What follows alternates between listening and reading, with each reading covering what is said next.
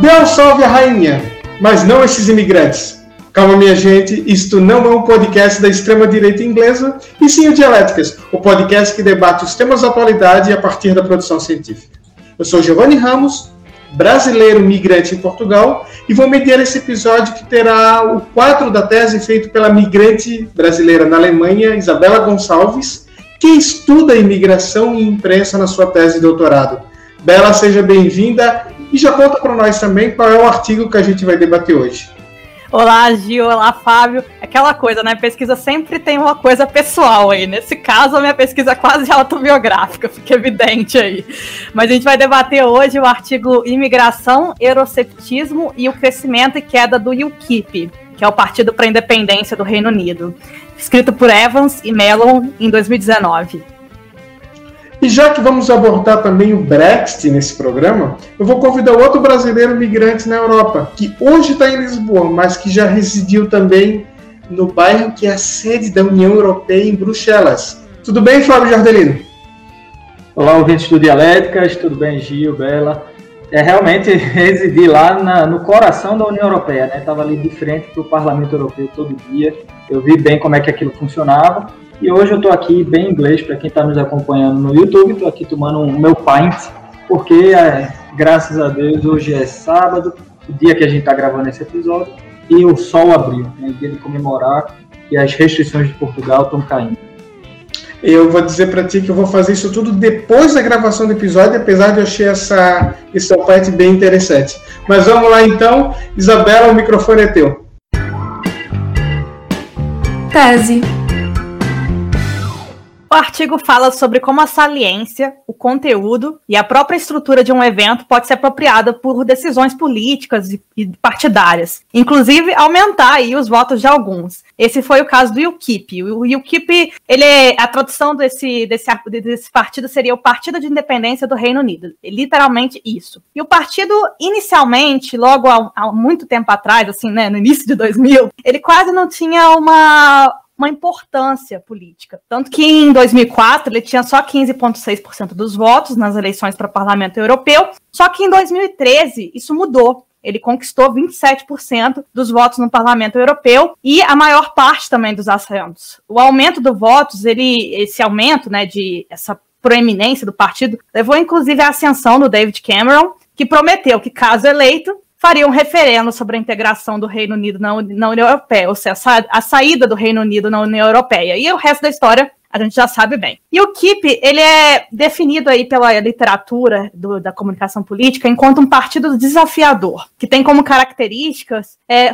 pautas que fogem aí dos partidos tradicionais. Ele tem algumas características como, por exemplo, autoritarismo, nacionalismo, populismo e opiniões agressivas relacionadas ao estado de bem-estar social e ao mercado de trabalho também. E houve uma ascensão desse tipo de partido na Europa como um todo, como a gente vê aqui no caso da Alemanha, por exemplo, da AfD, e algumas explicações para esse tipo de partido, né, para o crescimento desse tipo de partido, seria a crise europeia e a segunda, a dificuldade dos partidos tradicionais em responder à preocupação do eleitorado sobre assuntos como a imigração e a integração das minorias muçulmanas mesmo. Por muitos anos, na política da, do Reino Unido, a União Europeia era um assunto quase esquecido. Só que, a partir de 2004, houve a entrada de diversos países na União Europeia. O Chipre, a República Tcheca, Estônia, Hungria, Letônia, Lituânia, Malta, Polônia, Eslováquia e Eslovênia. E aí a maior parte dos países da União Europeia fizeram uma transição aí, uma abertura de fronteiras transitória, ou seja, aos poucos. O Reino Unido, junto com a Irlanda e com, é, acredito que um outro país, se não me engano, a Suécia, fizeram o quê? Não aplicaram a transição, deixaram as fronteiras abertas e aí houve um número muito forte de crescimento, de imigração, acima do que eles estavam esperando. E aí começou a haver aí uma preocupação forte com a imigração, principalmente a imigração proveniente desses países mais fortes. Então, assim, no final das contas, o crescimento do UKIP é um crescimento da, de, uma, de um sentimento anti-Europa,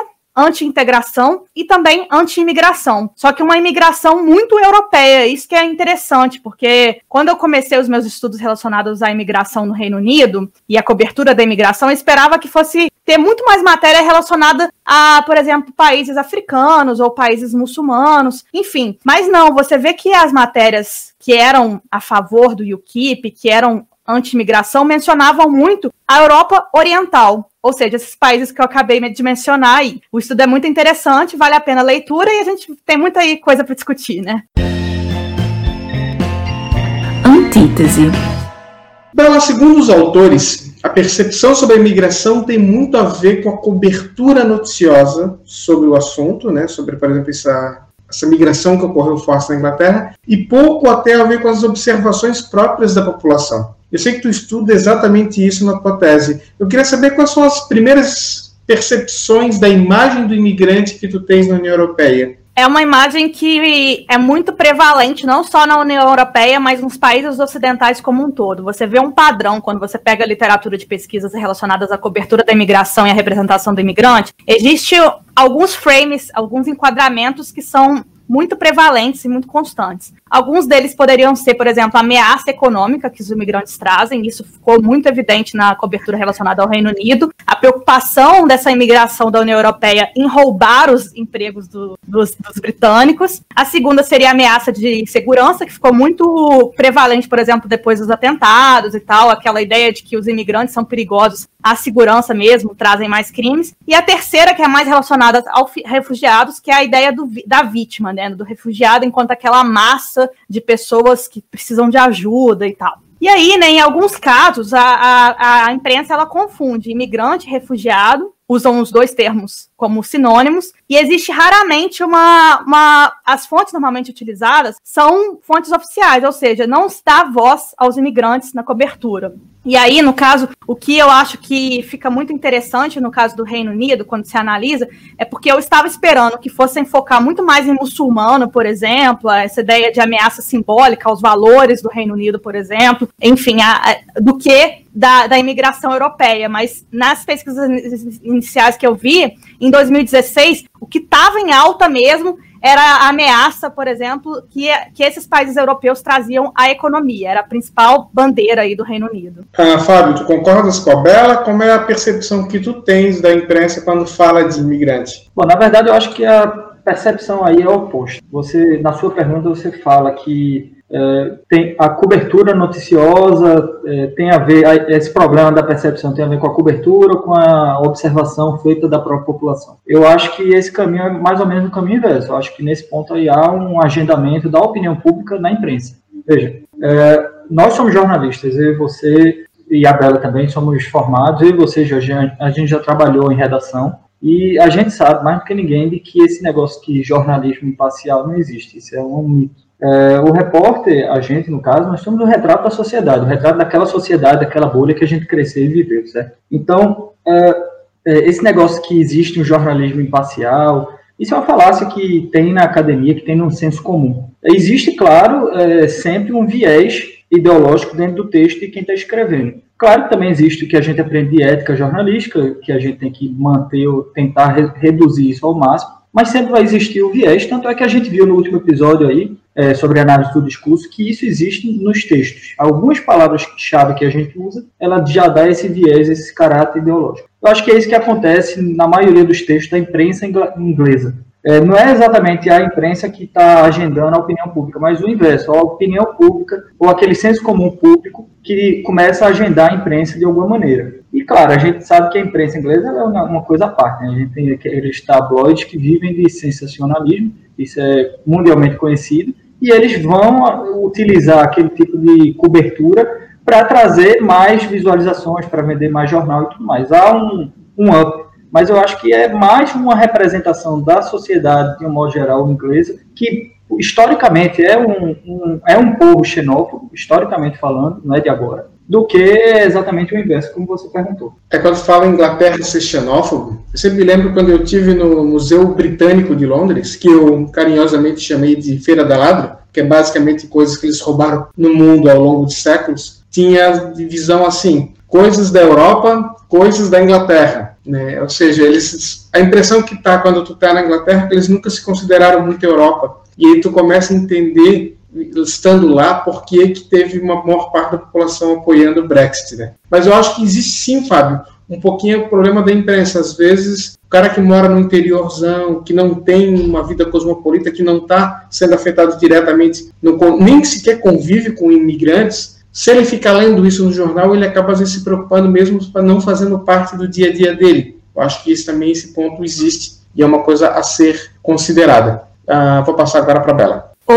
Ô, Gil, eu concordo um pouco com os dois, na verdade, nesse sentido, porque é, é, existe sim uma influência da imprensa, é óbvio, e essa influência está muito relacionada à saliência do assunto. Mas, por exemplo, tem uma frase que é assim: um leopardo nunca muda de opinião. Não sei se vocês conhecem. É, eu acho que em inglês seria a leopard doesn't change spot. Não muda de lugar. Por quê? O que, que acontece? Existem já estudos da opinião pública que mostram que a fase mais importante na formação de uma pessoa seria a fase de criança e da juventude. Depois dessa fase, aqueles valores que você adquiriu, que você acredita, já não mudam muito, independentemente do tipo de exposição que você tenha. Então, por exemplo, se você é uma pessoa que é a favor de liberdades individuais, que acha que é, LGBTs têm que ter direitos, que não existem fronteiras, etc., esse tipo de coisa, você vai continuar com esse tipo de opinião o resto da sua vida. Se você já tem mais uma ideia conservadora, você também vai continuar com essa ideia conservadora ao longo da vida. O que a imprensa faz normalmente nessa questão de saliência é demonstrar que aquele assunto precisa,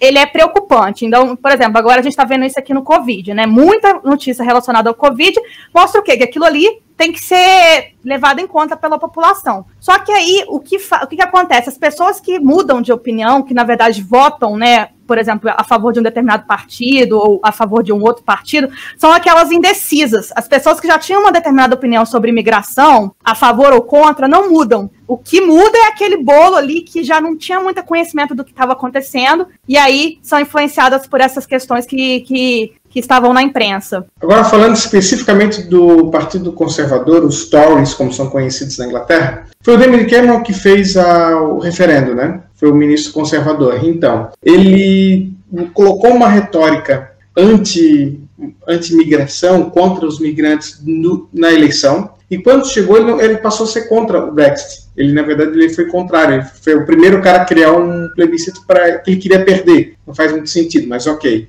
eu queria, o que chama a atenção assim, o, eleitor ele vai num discurso de um partido que vai contra a migração, ele vota nele, aí o cara não faz isso, então ele procura o mais radical. Se o mais radical chegar ao poder e não fizer, ele vai procurar alguém que dá um discurso mais forte ainda. Fábio, por que, que isso está acontecendo? Como é que tu enxerga isso? É os políticos, quando discurso uma coisa e quando chega na hora percebe que não é tão simples de fazer? Ou esse discurso anti-imigração é basicamente para enganar o otário, é basicamente discurso que em nenhum momento eles têm interesse em colocar ele em prática? Eu acho que existem dois caminhos, Gil. Existem dois caminhos quando você é um político nesse sentido. Quando você é um político de centro, não. Mas quando você é um político dos extremos, você tem dois caminhos.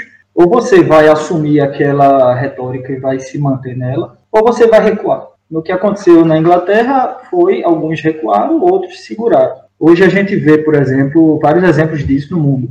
A gente tem o, o Trump, que até o final foi mantendo aquele discurso agressivo. Temos o Bolsonaro no Brasil, que todo mundo está errado, menos ele. Todo mundo está errado. Todo, todo, o cara que ele defendia ontem, a partir do momento que diz, ah, não, Bolsonaro, não gosto mais do Bolsonaro, pronto, aquele cara vira comunista. Então, o Bolsonaro vai nessa linha. Aí a gente tem outros exemplos também. Tem o Victor Orban, que tem esse discurso lá na Hungria, tem o Andrei Duda na Polônia, também tem esses discursos é, combate ao LGBT, por exemplo. Então, esses caras, eles têm que segurar aquela retórica, mesmo que eles não acreditem naquilo. Eu acho que, em partes, eles acreditam, mas eles têm que segurar, porque senão ele perde a base eleitoral dele, entendeu? Ele foi eleito naquela base de agressividade, naquele populismo, né, o novo populismo, como dizem os estudos. Então ele tem que se segurar. É, o que a gente vê, por exemplo, na Inglaterra, é um Boris Johnson que veio para ser quase um, um Trump europeu, né? quase uma figura trumpista, mas que no final das contas recuou em vários aspectos.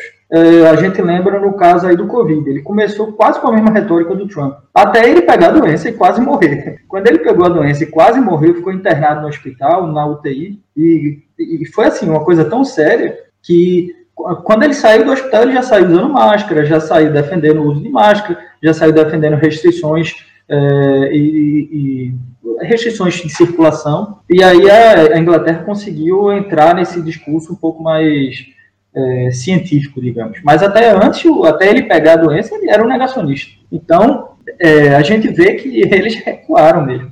Eu acho que só existem esses dois caminhos e a história está aí para provar. Ou, ou você segura aquela retórica agressiva e fica batendo e martelando até em cima do próprio erro, ou você recua. Concordo muito com o Fábio nesse ponto, assim, você só, você só tem essas duas opções, e eu acho que no caso, os partidos mais centro, que seria assim, aquele, aquele centro-direita, acaba, acaba recuando. Porque é caro, né, você adotar, por exemplo, políticas antimigratórias. Poxa, você vai ter que investir em política, por exemplo, para investigação, para deportação, até mesmo investir em treinamento policial para poder assegurar as fronteiras. Às vezes pensar em acordos, por exemplo, com alguns países que fazem fronteira para poder enfim, esses países também segurarem lá, enfim, é muito difícil você assegurar a fronteira mesmo, em termos práticos. Não é à toa que o Trump, por exemplo, por mais que ele tenha assegurado esse discurso anti-imigração e tal, ele não construiu o muro igual ele estava querendo, porque é muito difícil você fazer esse tipo de coisa. E aí, é, no caso desses países de centro, que eu acho que o que aconteceu, acaba que eles recuam, a maior parte. O próprio, tem um ministro da saúde aqui, o Spam, que ele tinha, do CDU, que é o mesmo partido da Merkel, que ele tinha uma retórica antimigratória. Óbvio que não é uma retórica antimigratória igual a AfD, da, da, da, que é a extrema-direita da Alemanha, mas é uma, uma política, é uma, um discurso antimigratório, aquela coisa sutil. E aí ele agora, ele que está como ministro, ele já, você não vê esse tipo de postura mais. Em relação ao Boris Johnson, eu sempre tenho uma teoria que a única coisa radical dele é o cabelo, né? Porque ele vive com o cabelo revirado, mas se tu pegar o Boris Johnson, prefeito de Londres, ele tem uma política que chega a ser progressista em algumas áreas. Ele é o cara, por exemplo, da bike, que, que, investiu em ciclovias e sistema de aluguel de bicicletas em Londres. Eu acho que ele tem uma visão especificamente radical na questão da, do, da União Europeia e se aproveitou um pouco desses radicais, esses sentimentos para chegar ao poder. Mas ele acha que ele nunca fez parte, de fato, desse grupo. Então,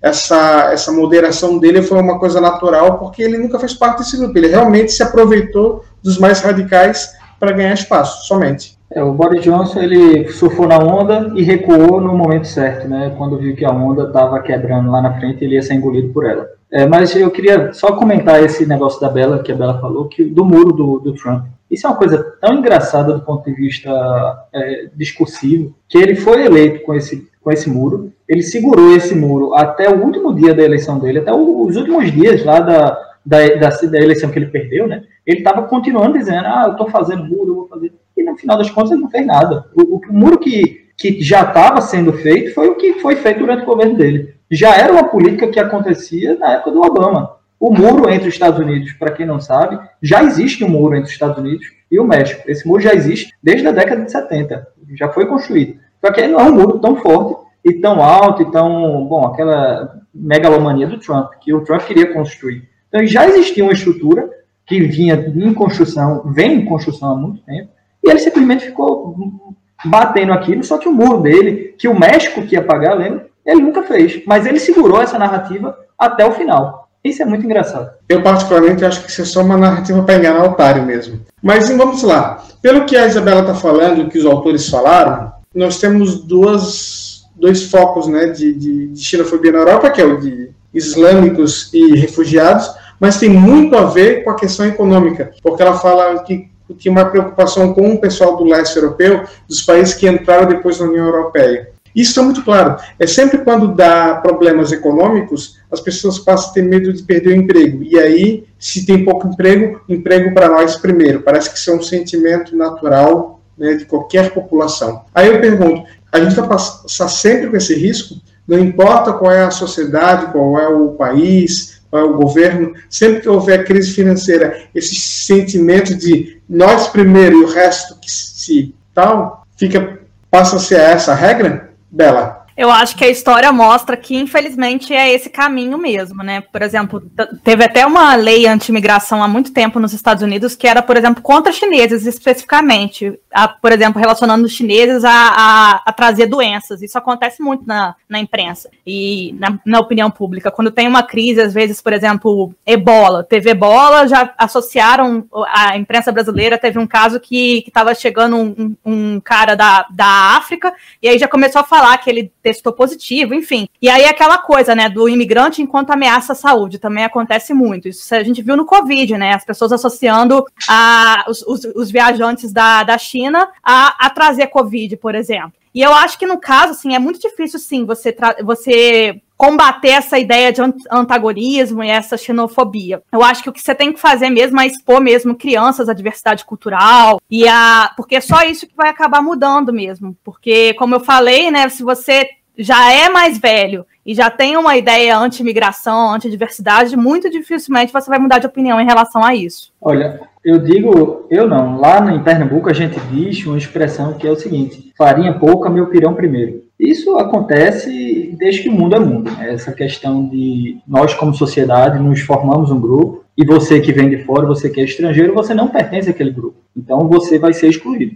Isso acontece no jardim de infância, quando você é um coleguinha novo que chega de outra escola de transferência, você é o outsider, né? Você já é colocado de lado até você fazer parte de fato daquele grupo. Então isso isso existe, isso é característico da humanidade. A gente vê, inclusive, em, em outras civilizações, por exemplo, uh, o caso clássico dos romanos. Os romanos, para os romanos, né, todo mundo era escravo, era passivo de ser escravo, contanto assim como quando fosse subjugado, né? Seja é, asiático, seja norte-europeu, seja africano, todo mundo era passivo de ser escravo porque não era romano. A partir do momento que você não é romano, você era de fora, você é passivo de ser escravo. Essa visão, inclusive, foi mudada é, durante aí a, o período das, dos descobrimentos, que o africano passou a ser o escravo. Né? A figura do negro passou a ser a figura do subjugado e do que não era nem humano, segundo a, a igreja. Pois bem, a gente vê que isso é isso está na nossa história, então eu acho que a sua pergunta, Gil, nesse ponto também tem um erro, porque você pergunta se isso é uma consequência da globalização. Eu acho que, pelo contrário, eu acho que nunca na história da humanidade a gente teve uma sociedade tão aberta quanto ao imigrante. Nunca. Mesmo aí no, no início desse século passado, uh, ou, ou em, em, outros séculos, a gente nunca teve assim, uma perspectiva de ir morar em outro país e se dar bem nesse outro país. Isso é uma coisa aberta para todos. Veja o exemplo de nós três aqui. Nós três saímos do Brasil, fomos morar na Europa, fomos, é, tivemos sucesso em cada um em sua área e estamos aqui vivendo bem na Europa, nós dois em Portugal e a Bela na Alemanha, numa posição que tecnicamente não seria nossa. Então, acho que a globalização, pelo contrário, ela ajudou muito a ter essa mobilidade e a acabar com a xenofobia. Claro que a gente ainda tem um caminho enorme pela frente, mas estamos no caminho certo é, como humanidade, como sociedade global. Bom, e já que tu falou sobre questão de nós sermos brasileiros, nós somos aqui três migrantes brasileiros na Europa e a gente está cansado de falar sobre discursos xenófobos que se a gente não passou, a gente já conhece alguém que sofreu, né? Sofreu por xenofobia. Mas agora vou fazer uma provocação. E os brasileiros como são em relação à xenofobia. Como é que os brasileiros tratam povos de outras culturas quando chega lá? E não estou falando de europeu e de americano, porque a gente sabe que aí entra o espírito do vira-lata, né? Como diria o Nelson Rodrigues. Eu me refiro ao carro que está fazendo barulho aqui. Eu me refiro a povos africanos, haitianos, bolivianos, ou mesmo dentro do Brasil. Aí eu pergunto, como é que vocês veem a questão da xenofobia dos brasileiros? Eu começo agora pelo Fábio. Gil, se eu fosse falar, se fosse ganhar uma moeda por toda vez que alguém chegou para mim e dissesse, ah, teu sotaque é tão bonitinho, ou alguém chegasse para mim e dissesse, ah, fala oxente para mim, eu, eu, ganhei, eu tava milionário hoje. Isso também é xenofobia. Isso também é agressivo. Isso também é alguém dizendo, você não faz parte do meu grupo, você é um outsider. Isso, por mais que as pessoas achem que é, ah, é bonitinho, é simpático e tal, não é. Você chegar para outra pessoa e, e trazer exatamente o sotaque, o jeito que ela fala, como alguma coisa que não é o normal, isso não é legal, gente. Não é, não é bonito, certo? Então eu acho que daqui do grupo eu sou o que mais, ou talvez uh, o único que já sofreu algum tipo de xenofobia no Brasil. Eu morei um tempo em São Paulo e não só em termos assim das coisas bonitinhas, de ah, seu sotaque e tal, não. Tem coisas que são pesadas mesmo, eh, de, de gente dizer que o nordestino não evolui porque é preguiçoso, porque não faz nada, eu, um dia desse, quando eu estava voltando aqui para Portugal, eu escutei isso, lá em Guarulhos. Dois caras conversando em alto e bom som, e um dos caras, um gaúcho, a propósito. Eu digo gaúcho porque eu escutei pelo sotaque dele, eu acho que ele era gaúcho, mas devia ser, com certeza era do sul. E ele falando em alto e bom som que gostava do pro Nordeste, porque as praias eram bonitas e tal, aquilo coisa. E depois de algum tempo ele falou, ah, mas eu não moraria muito porque o povo de lá é muito preguiçoso. Então aquilo me enfervece o sangue, me fecha o punho e dá vontade de ir lá dar um murro na cara dele. O que não vai resolver de nada no final das contas, porque aquela ideia idiota que ele tem vai continuar. Então, essa, essa xenofobia contra os povos do Norte e Nordeste no Brasil, isso é uma coisa, eu não preciso nem falar. Basta você, qualquer um da minha terra, ir para a terra de vocês, de vocês dois, que já vai sofrer preconceito ou xenofobia de alguma maneira que seja. Isso sem falar com a xenofobia em termos de trabalho que a gente sofre.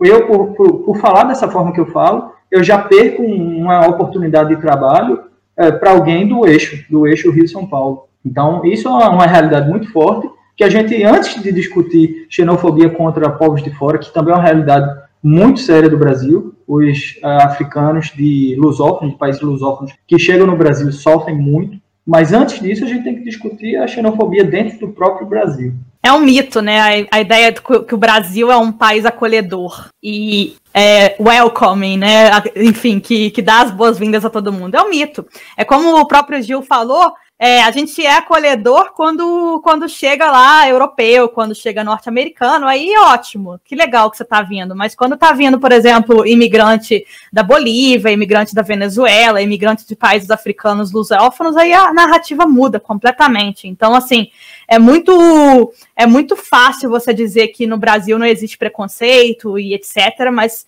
existe sim. E como o Fábio está falando, existe preconceito, inclusive regional, então a gente está muito longe, muito longe de ser esse país aí amigável e acolhedor que a gente vive repetindo essa narrativa, né? Síntese. É, é importante a gente falar sobre as partes do Brasil, justamente para a gente não apenas apontar o dedo para os outros, mas entender que a xenofobia é um problema de toda a humanidade e que o único caminho de combater isso é fazer um pouquinho que se faz as, alguns políticos, algumas políticas na União Europeia tentam fazer, ainda muito dentro do seu clubinho, obviamente, que é essa ideia de tipo, vamos misturar todo mundo. Eu não consigo encontrar outro jeito de a gente combater isso sem quebrar um pouco as tradições e as culturas muito enraizadas. Poxa, mas você quer acabar com a cultura? Eu não quero acabar com a cultura dos povos, mas eu quero que se misture tudo. Tem que se fundir tudo numa cultura única e a melhor maneira de acabar com essa. Não é, nunca vai eliminar a xenofobia, mas tu vais conseguir diluir ela ao máximo. Então, quanto mais mais migração, quanto mais contato entre povos, melhor. Uma coisa que eu já falei em outro programa, eu falo aqui novamente: se você tem condições financeiras de fazer um intercâmbio, faça. Não vai já para a faculdade, tem 18 anos e, e tem dinheiro, vai fazer um intercâmbio. Acabou a faculdade e ainda tem dinheiro, vai fazer um intercâmbio conheça gente de outras culturas, de outros povos, ou faça um intercâmbio dentro do Brasil, mas saia do seu mundinho. Eu acho que essa questão de xenofobia, principalmente na União Europeia, que foi uma das causas também das duas guerras mundiais, né? O fato dos países terem aquelas rixas internas, né? Alemanha com França, França com Inglaterra, Itália com todo mundo. Pois bem, nesse fato originou-se duas guerras. Quantas vidas foram perdidas? Então, depois da, da Segunda Guerra, houve a ideia de criar a União Europeia. Começou ali com, com o Benelux, né? vamos fazer aqui um livre comércio, depois entrou-se outros países, entrou a Alemanha, entrou a França, a Itália, um dos últimos foi a Inglaterra, que também foi agora o, o recente, o primeiro que saiu. É, a gente percebe que a criação da União Europeia foi importante, por quê? Para fazer justamente isso que você falou, Gil, fazer essa integração. Enquanto a gente vê o outro como outro, como de fora, e não como nosso irmão, a gente tem esse, esse aspecto agressivo. Né? Como eu falei um pouco antes na minha na antítese, né? isso está dentro do ser humano, essa questão de ser agressivo com quem vem de fora e proteger a sua sociedade. Enquanto a gente não quebrar isso, a gente não consegue realmente ter uma sociedade global. E eu acho que nesse ponto, um dos programas da União Europeia que mais deu certo foi o Erasmus. O Erasmus é um programa de intercâmbio entre os países membros e até para não países membros. Você que, por exemplo, que é brasileiro, você pode aplicar para alguma vaga do Erasmus, fazer um intercâmbio na universidade de algum país da União Europeia. E para que serve o Erasmus? O Erasmus serve para fazer essa integração. Inclusive, tem alguns estudos já científicos, inclusive existe o termo, né, que é o filho do Erasmus. Né? São pessoas que foram morar em outro país, se apaixonaram, tiveram relação, tiveram filhos, e aí nasce aquele, aquela criança de um pai alemão uma mãe francesa, e por aí vai, de várias nacionalidades. Isso começou a criar, de 20 anos para cá, né, que isso começou, começou a criar uma nova geração que já está inserida dentro desse aspecto é, é, multicultural. E isso é o caminho para combater a xenofobia. É, criar essa ideia de é, multiculturalismo. Não é que você vai acabar com a sua cultura. Não, você vai manter ela, mas você vai passar a respeitar, entender o que é a cultura do outro. Não é nenhum bicho-papão. É, talvez a gente tenha que ter um Brasmus ou um Latinasmus, né, o, o, o Fábio, ia ser legal. Alguma coisa assim, algum programa para incentivar, por exemplo, mobilidade entre universidades no próprio Brasil, você ficar seis meses em uma outra região, por exemplo, pesquisando, estudando lá, ou um latinasmus para você ir para algum outro país da, da América Latina, isso seria muito legal mesmo de ser feito. E assim, falando um pouco sobre a questão de mobilidade, o Fábio falou na, na, há um tempo atrás, nesse episódio ainda, de que a globalização gerou mais mobilidade, que a gente, por, portanto, está mais aberto à imigração. Só que vale lembrar que a gente está aberto a mais imigração, mas é um imigrante muito específico, né? Aquele imigrante que é o expatriado, que é aquele que tem mais privilégios. Normalmente é um, é um imigrante branco, por exemplo, que teve uma, acesso à educação. Então, assim, é muito diferente, por exemplo, do imigrante que, que vem, chega, às vezes, sem um nível de educação, que vem de países pobres do, do sul global, enfim. Ou seja, existe sim uma divisão aí entre imigrantes diferentes, tanto que muitas vezes as pessoas não se referem a nós como imigrantes, mas como expatriados. Essa distinção aí de termos já diz muita coisa. Antes de começar o quadro de referências, eu quero fazer dois comentários. O primeiro é a respeito do Cabela decidir um Erasmus latino-americano brasileiro. Isso seria sensacional. Eu acho que o Brasil precisa se conhecer mais. A América do Sul tem uma maior integração. O Brasil é o país mais isolado da América do Sul. E até o Fábio comentou aqui sobre um Ciências Sem Fronteiras para a América Latina e não apenas para Estados Unidos e Europa. Acho que isso seria realmente sensacional. O Brasil devia realmente pensar nisso. E o segundo comentário, o Fábio falou sobre filhos do Erasmus. Eu queria, inclusive, então, começar minha sessão de, de referências com uma crônica minha chamada Amores de Erasmus, que é justamente uma brincadeira sobre essa questão de relações exteriores. Inclusive, neste podcast, nós temos um caso de Amores de Erasmus, mas que sobreviveu ao período de Erasmus. Essa pessoa vai contar isso daqui a pouco para vocês. E a minha sugestão de referência é o filme do Chaplin, que é O Imigrante, um clássico para falar sobre como as pessoas são tratadas na imigração. E o filme Crash, de 2004, dos Estados Unidos, também é interessante. É um filme que fala sobre os problemas de Los Angeles, sendo o ponto principal, mas trata muito sobre essa questão também de lidar com pessoas estrangeiras. Eu vou indicar um filme que chama Portunhol, que está no Vimeo para alugar, cinema nacional, então apoiem. E ele é um, é um documentário que fala sobre as pessoas que vivem na região de fronteira entre o Brasil e Uruguai, e é bem interessante porque fala sobre essa questão aí de eles se entenderem como uma cultura só. Para eles não existe fronteira. Então, assim, você pode alugar e assistir, que é muito legal. Bom, a minha indicação vai ser o, a música do o nome da música é O Cidadão do Mundo, que é uma música do Chip Science é, e a Nação Zumbi, do álbum Afro Cibederlia, de 96. A música é excelente, é, é justamente o que representa o Mangue Beat, né, aquela mistura. E sobre o que o Gil acabou de falar, esse participante aqui do Dialética sou eu. Eu tenho uma namorada, a gente começou a namorar quando ela estava fazendo o Erasmus dela aqui em Portugal. Ela é polonesa e a gente acabou, bom, estamos juntos até hoje, depois de algum tempo, depois de eu ter ficado preso na casa dela lá na Polônia. E ela hoje mora aqui em Portugal, e eu e ela, nós somos um exemplo claro do que é essa mistura. Ela é uma polonesa do interior da Polônia que acabou é, namorando e estamos vivendo junto e tendo essa relação. Você quer viajar para fora, quer fazer um intercâmbio pelo mundo, conhecer o amor da sua vida em outro canto, como o Fábio Jardelino conheceu, é interessante. Enquanto você não pode viajar ainda, você pode mandar artigos para, para revistas, participar de congressos virtuais pelo mundo todo. E se você está procurando uma revista ou um congresso para publicar o seu artigo, Bom, você pode usar a nossa agenda pública, que é a agenda Publix, que você encontra no site de Dialéticas, dialéticas.com.br agenda. Se você está no YouTube, provavelmente você não está, mas se você estiver no YouTube, está aparecendo aqui embaixo. E aí, Fábio Jordelino, o que temos de dica interessante na nossa agenda? Bom, tem uma, uma dica que eu acabei de postar hoje, é a primeira jornada de Ciências da Comunicação. Ela é um evento que vai acontecer aqui em Portugal, apesar de ser online, né, mas é de, de iniciativa portuguesa ela está com chamada aberta para artigos é, a partir do dia 26 do 4, né, que já passou, mas vai até o dia 23 do 5. Então tem prazo, está aberto ainda, tem aí um bom tempo para você ouvir e aplicar. E eles estão aceitando é, artigos em termos de comunicação, metodologias aplicadas à investigação em comunicação. Essa é a sua chance aí, participar de um evento europeu. Exatamente. E enquanto estamos na pandemia, né? Quando a pandemia acabar, você vem, vem para cá, que é bem interessante conhecer Portugal também. Eu e o Fábio, a gente pode dar as dicas se você que está nos ouvindo vir para algum congresso. Mas é isso então, nosso podcast vai chegando ao fim. A gente agradece a audiência nos, em todos os nossos tocadores de podcast e também no YouTube. A gente ainda está verdade, patinando um pouco nessa última plataforma, mas se alguém ainda teve a coragem de ficar nos vendo, tá aí, a gente também agradece. Fábio, muito obrigado pela participação. O Fábio que está tomando. Obrigado, ouvinte. Eu estou terminando a minha cerveja, aliás. Quem está vendo aqui a gente, meu copo já está vazio. Começou cheio, já está vazio. Esse é o Dialéticas, um episódio de Universitários Vagabundos para você. Exatamente. E na próxima semana nós vamos ter uma novidade.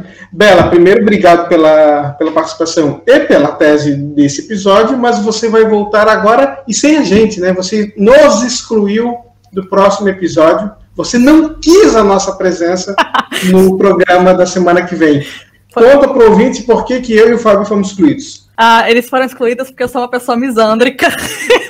E aí, no próximo episódio, a gente vai discutir um artigo que chama As Mulheres Praticando Ciência no Brasil. E para isso, eu contei com duas convidadas aí, que são mulheres cientistas na Alemanha. Então, nesse, nesse momento, eu pude me livrar desses dois machos héteros aí, cis.